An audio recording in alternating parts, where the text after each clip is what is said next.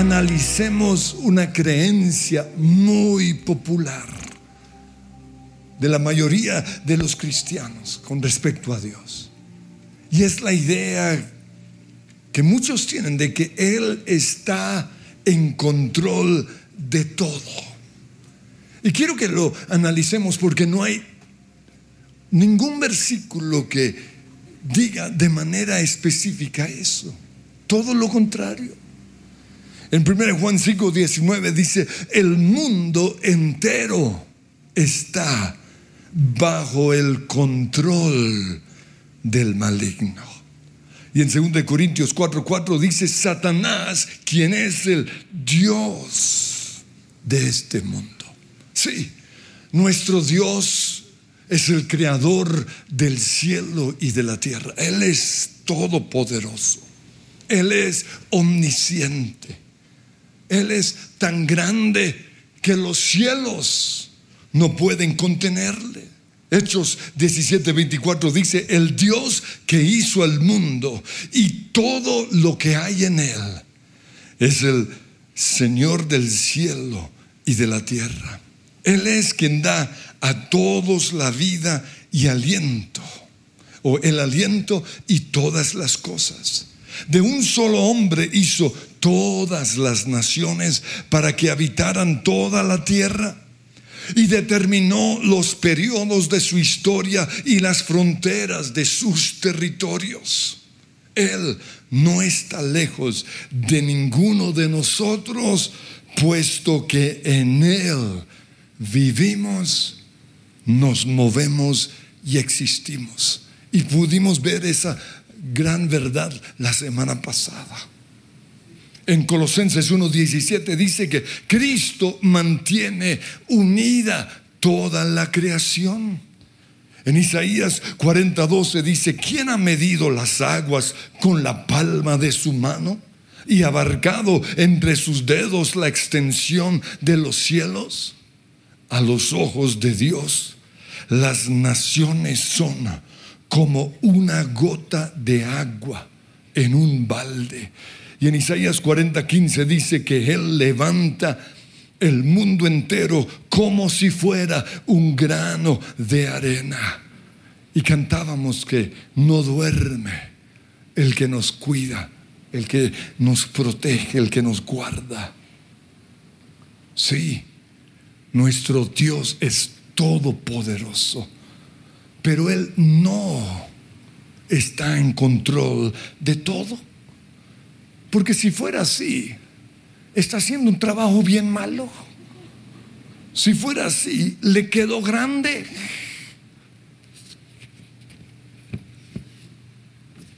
Porque en el mundo hay mucho dolor. En el mundo hay mucho sufrimiento. En el mundo hay injusticias. Hay gente haciéndole daño a otros y Dios no hace nada. Niños están naciendo con enfermedades incurables o con síndrome de Down o parálisis cerebral. Por eso no me digan que Dios está en control de todo. Para una persona que está sufriendo, decirle eso o decirle que Dios permitió una enfermedad o una desgracia, lo va a hacer pensar que, que a Dios no le importa su dolor. O que Él los está castigando. O que los ha abandonado. Dios no está en control de todo. El mundo entero, dice 1 Juan 5, 19 está bajo el control del maligno. El culpable de todo lo malo en el mundo no es Dios, es Satanás. Lo que la Biblia sí dice en Romanos 8:28 es que Dios dispone todo para nuestro bien. La pregunta que se hacen los que cuestionan a Dios es la siguiente. Si Dios existe, ¿por qué permite la maldad? Y eso mismo me hizo a mí dudar en mi juventud. Pero lo que me liberó de esos pensamientos o argumentos en contra de Dios son los versículos en donde yo veo que Dios no está en control de todo porque le dio al ser humano libre albedrío. Y son nuestras decisiones equivocadas las que han causado tanto dolor y, tanta desgracia. Porque Dios nos ha dado la libertad para elegir entre el bien o el mal, entre la bendición o la maldición, entre la vida o la muerte. Y tristemente la mayoría de personas eligieron lo malo. Y es por eso que existe el mal, el dolor, la enfermedad, el sufrimiento, la pobreza y las injusticias. La Biblia me muestra que fuimos creados para el placer de Dios. Él dijo en Génesis 1:26, hagamos al ser humano a nuestra imagen y semejanza y que tenga dominio sobre los peces, sobre las aves, sobre los animales. Y en Apocalipsis 4:11 dice, tú creaste todas las cosas y existen porque fueron creados según tu voluntad. Y esa palabra, voluntad, en el griego es la palabra telema, que significa, sí, voluntad, pero también placer, como lo dice la Biblia en inglés, King James dice, and for thy pleasure, y para tu placer fueron creados. Esto mismo dice Isaías 43, 21, al pueblo que formé para mí mismo. Y luego dice, para que proclame mi alabanza. Fuimos creados para el placer de Dios. Eso significa que fuimos creados para el placer de ser amado.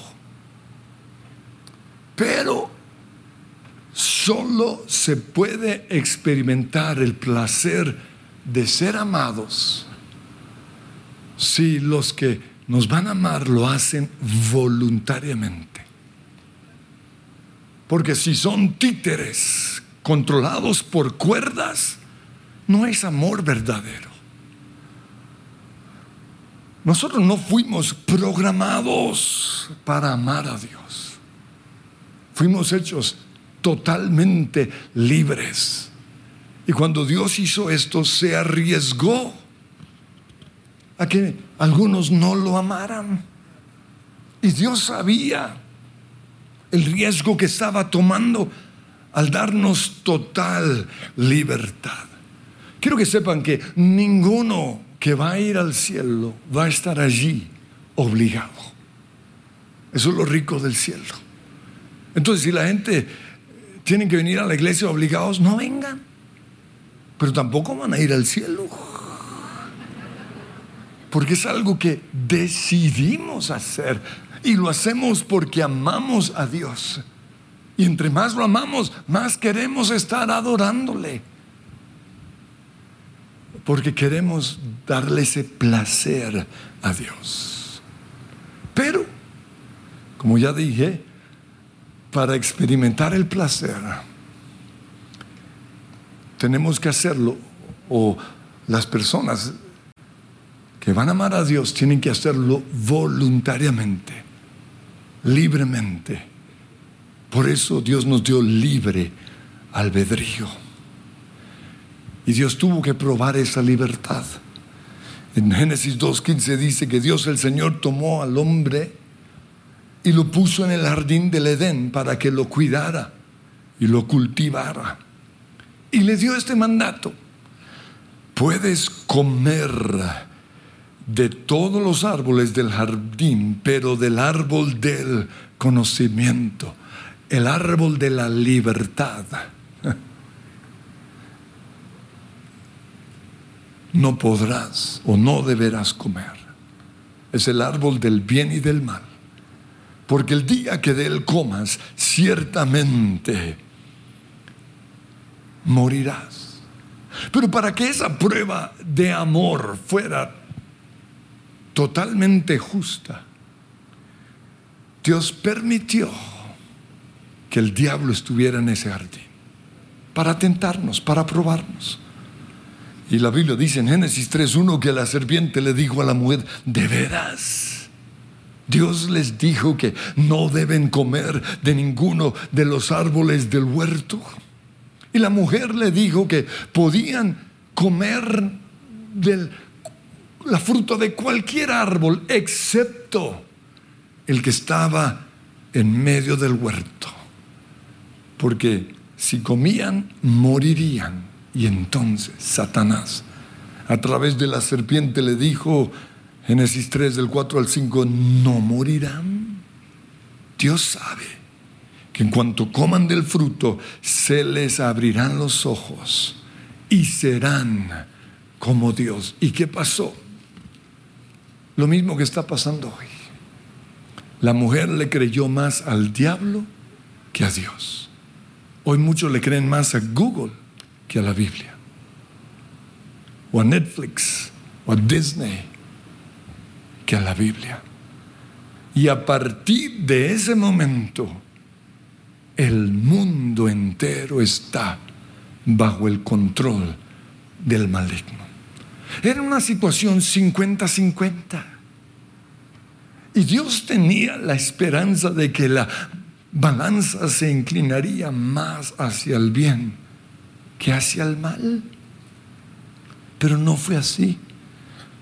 En Génesis capítulo 6, del 5 al 6 dice que al ver el Señor que la maldad del ser humano en la tierra era muy grande y que todos sus pensamientos tendían siempre hacia el mal, Dios se arrepintió de haber hecho al ser humano en la tierra y le dolió en el corazón, algo muy parecido a cuando estamos cocinando un omelette. Y ya tenemos tres huevos rotos, pero el cuarto está podrido, ¿les ha pasado?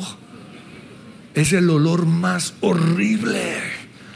Me toma 20 días volver a comer huevo después de esa experiencia. Eso fue lo que él sintió como... Oh, o como cuando estamos haciendo un ponqué y tenemos todos los ingredientes, la harina, el polvo de hornear, la margarina, el azúcar, los huevos, la leche, el chocolate. O bueno, está bien la vainilla. Todos los ingredientes. Y lo metemos al horno y esperamos y cuando abrimos el horno, no está bonito, no está, no se inflamó, no creció, sino está todo apachurrado.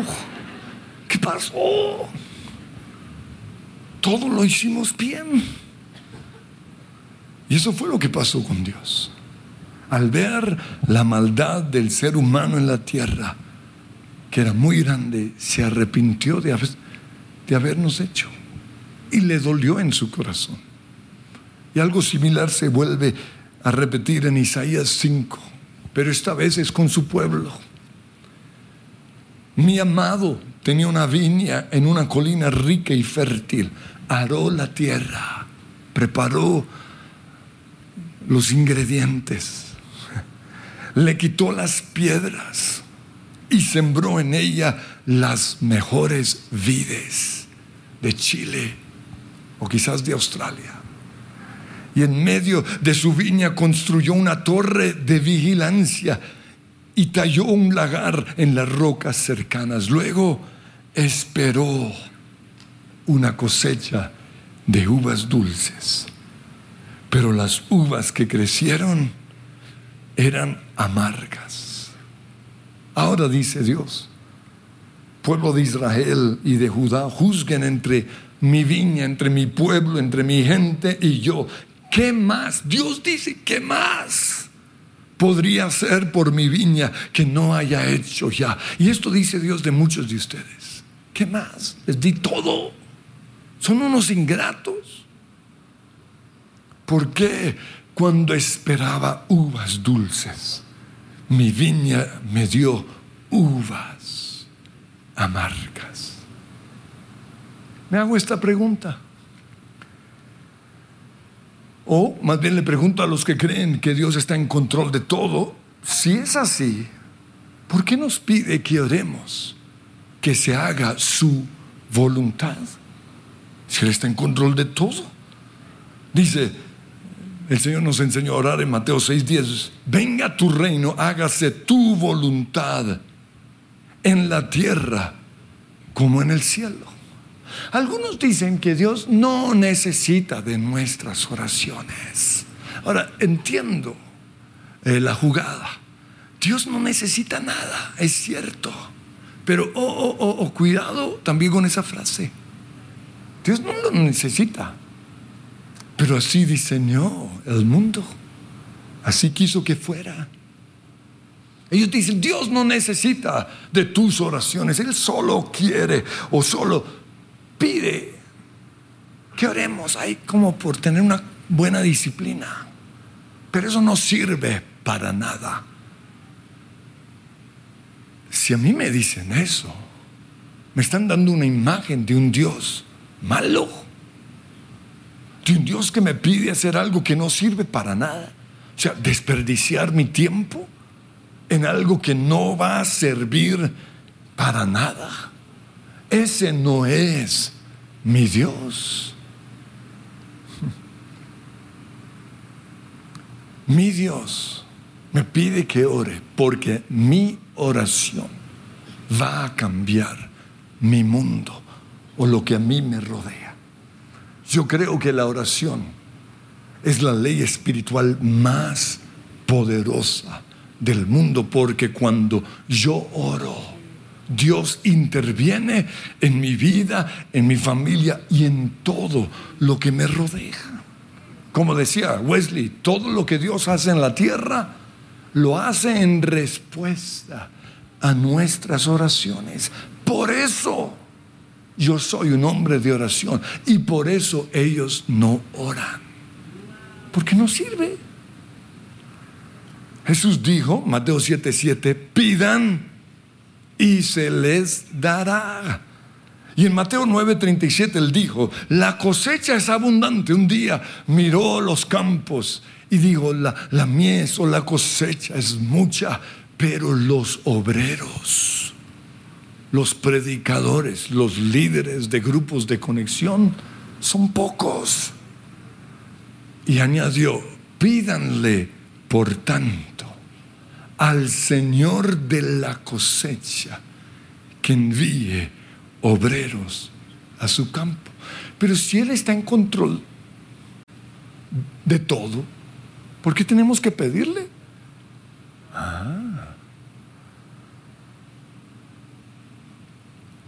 Porque Él nos ha dado libre albedrío. Y Él no interviene a no ser que le pidamos. Filipenses 4:6 dice, no se preocupen por nada, en cambio oren por todo, díganle a Dios lo que necesitan y así experimentarán la paz que sobrepasa todo entendimiento. Ojo, no dice, no se preocupen por nada porque yo estoy en control. No dice eso.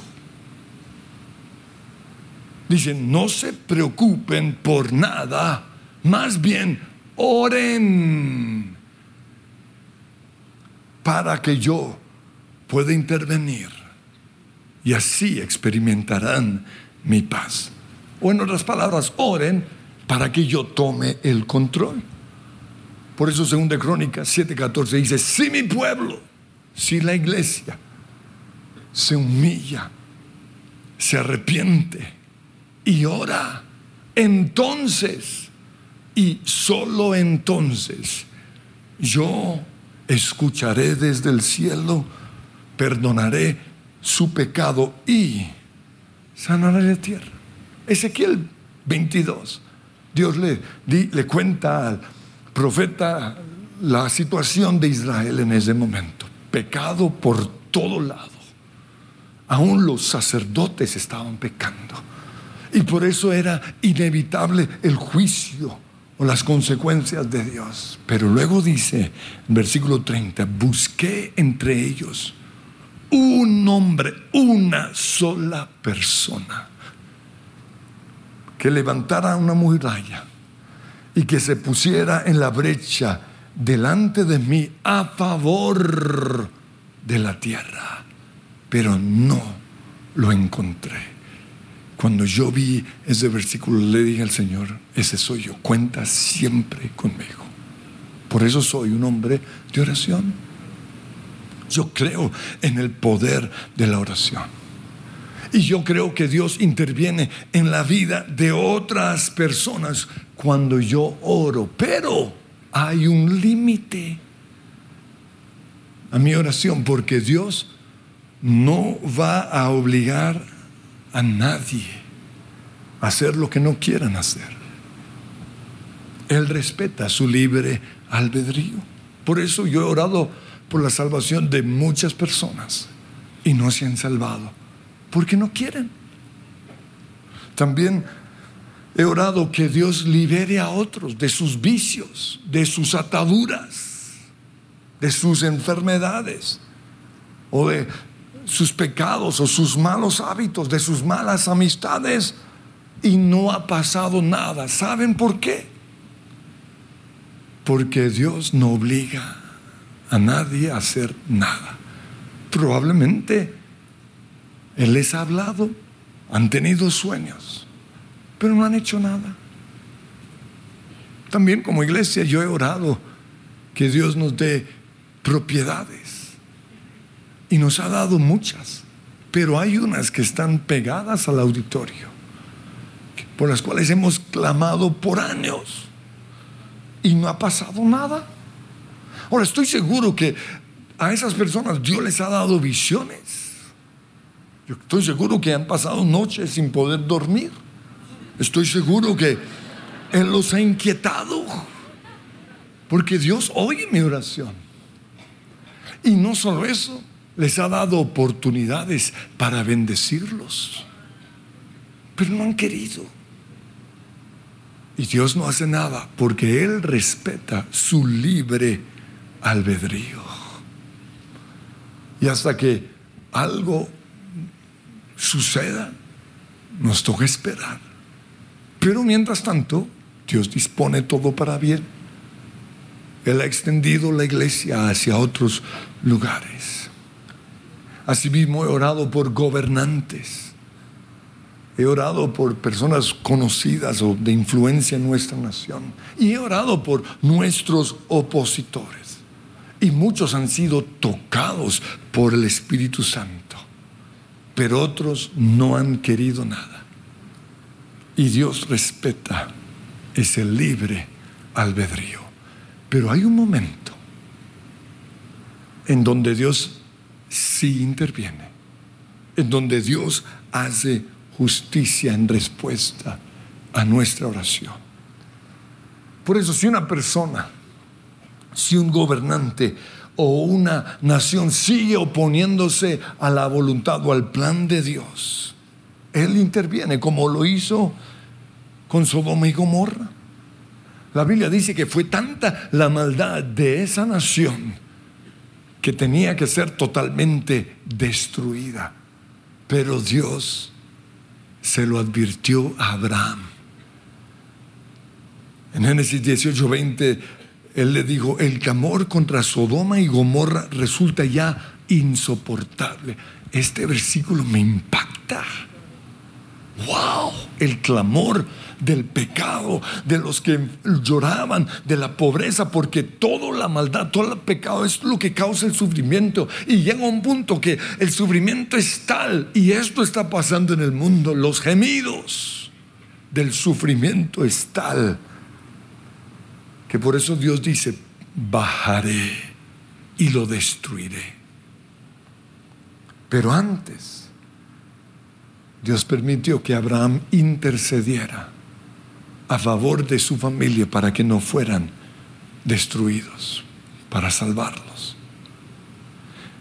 Pero entonces me preguntan, si Dios está en control ¿Por qué cantamos? En su trono está. Tienes el control. ¿Se han hecho esa pregunta? ¿Será que cantamos mentiras aquí? Lo que pasa es que Dios está en control de los que hemos entregado nuestras vidas a Jesús. De los que lo hemos recibido como nuestro Señor y Salvador. Por eso, el versículo donde dice que el mundo estero está bajo el maligno, luego dice, 1 Juan 5, 18, y sabemos que los hijos de Dios no se caracterizan por practicar el pecado, porque el Hijo de Dios los mantiene protegidos y el maligno no puede tocarlos. Sí celebran, pero hay una condición, no se caracterizan por practicar el pecado. Además de esto, en el Salmo 22, 2, dice que Dios habita o Dios se entrona en las alabanzas de su pueblo, es decir, toma el control cuando nosotros le adoramos. Por eso soy también un adorador. Porque si yo adoro, Él toma el control de mi vida, me protege, Él me cuida.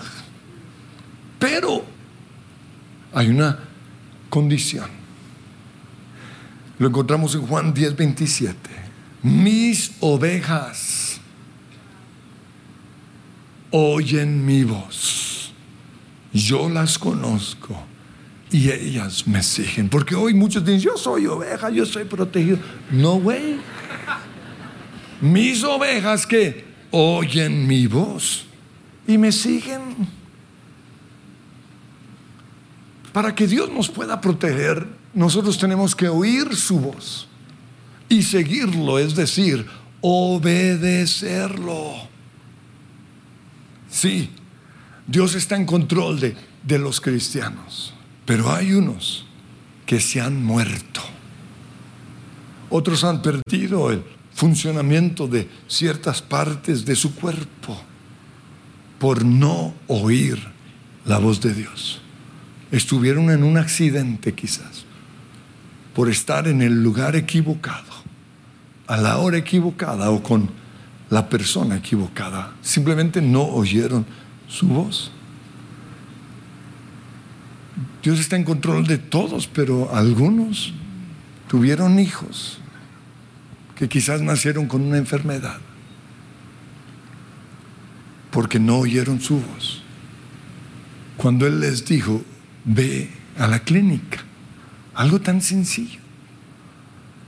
O cuando Él les dijo que se quedaran en casa. O cuando Él les dijo, no consuman alcohol. O no coman eso, es veneno. No es por culpa de un pecado necesariamente, porque el diablo les hace sentir culpables, no. Fue un error por no oír la voz del Señor. En otros, Dios está en control de sus vidas, porque son sus hijos, pero no están cumpliendo el plan que Él tenía para ellos, porque no oyeron su voz, no estudiaron la carrera que tenían que estudiar, o se ennoviaron con alguien que no era su voluntad, o hicieron un viaje ¿Sabían que un detalles como es un viaje? O se fueron de la iglesia. O en una sola palabra, no oyeron su voz. Dios está en control de nuestras vidas, pero Él no es un controlador. Seguimos teniendo ese regalo del libre albedrío para hacer lo que se nos da la regalada gana o para hacer su voluntad. Por eso ese versículo es tan importante. Mis hijos, mis ovejas oyen mi voz. Tenemos que aprender a oír la voz del Señor. Y es increíble, hoy cantábamos que el amor echa fuera el temor. que no temeré. Pero luego, dentro de la canción habla de oír su voz, oír su voz. Por eso tenemos que disciplinarnos para oír su voz. Y lo primero es su voz, como decía otra canción, que escrita está. Lo primero es leer la, la voz escrita de Dios todos los días, hasta que ya se vuelva una voz tan familiar que lo pueda oír en cualquier lugar y pueda discernir cuando un predicador no está diciendo la Biblia o cuando uno de los famosos cristianos en YouTube está diciendo algo que no está en la Biblia. Tengo que oír la voz del Señor. Pero para oír su voz también tengo que hacerle preguntas y esperar su respuesta. Yo me tomo todos los días, casi 7 a 10 minutos en mi tiempo de oración para estar callado. ¿Por qué? Porque le hice una pregunta y estoy esperando su respuesta pero también es aprender a ser guiados por la paz, que según Colosenses 3:15 gobernará nuestros corazones. Pero lo otro con respecto a oír la voz del Señor es que es algo que se aprende con el tiempo y se aprende cometiendo errores. Por eso sugiero, cometan errores con bobadas, como que me pongo hoy y si se equivocan, Dios les va a decir, uy, esa pinta tan horrible. ¿O qué como hoy? ¿Es tu voluntad que coma esto? Y oigan la voz de Dios. Y si después produce algo en su cuerpo, fue claro que no fue la voluntad de Dios. Pero no comiencen a ejercitar con decisiones tan importantes como el futuro, como el matrimonio, como las inversiones, las amistades o los hijos. Quiero que nos pongamos en pie. Y Señor, yo te doy gracias porque somos tus hijos. Y aunque el mundo entero está bajo el control del maligno, yo te he entregado el control de mi ser. Y quiero que se lo digan a Él. Y si no lo han hecho, háganlo ahora mismo. Te he entregado el control de, de mi vida, de mi futuro, de mi presente. Te he entregado el control de mi matrimonio. Te he entregado el control, Señor, de mis finanzas. Tú eres mi Señor. Y en mi vida sí estás en control, tienes el control en mi vida. Pero aún así, Señor, necesito aprender a oír tu voz. Necesito que tú me hables. Y necesito, Señor, obedecer cuando me hables, aunque no me gusta lo que me estás diciendo. Por eso, Señor, voy a tomar más tiempo para orar y callar. Y hoy mi oración es que tu reino sea establecido aquí. Y díselo.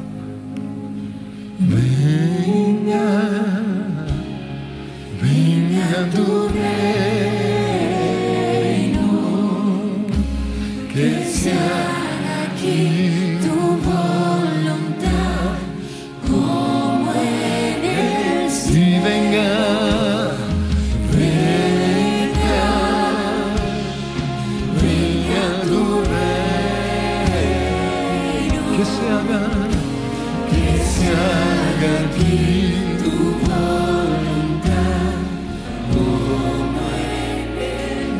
Y le vas a hacer una pregunta al Señor.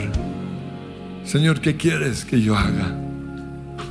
Muéstrame por qué no estuviste en control de mi vida en esta situación. ¿Qué me dijiste que yo desobedecí? ¿Por qué me está pasando estas desgracias? ¿O por qué me pasó esto? Y le vas a pedir perdón al Señor por no oír su voz o si oíste su voz no obedeciste. Y Señor, yo te pido que seamos una iglesia de oración. Que podamos entender que cuando nosotros oramos, tú intervienes. Pero que podamos afinar nuestros oídos. Que amemos tu palabra, Señor. Perdónanos, Señor, porque a veces le creemos más a Google que a la Biblia. Le creemos más a los famosos que a los predicadores. Le creemos más a lo que nuestros amigos dicen que a lo que está diciendo quizás nuestro líder. Pero hoy nuestra oración es que tomes el control de nuestras vidas. Venga.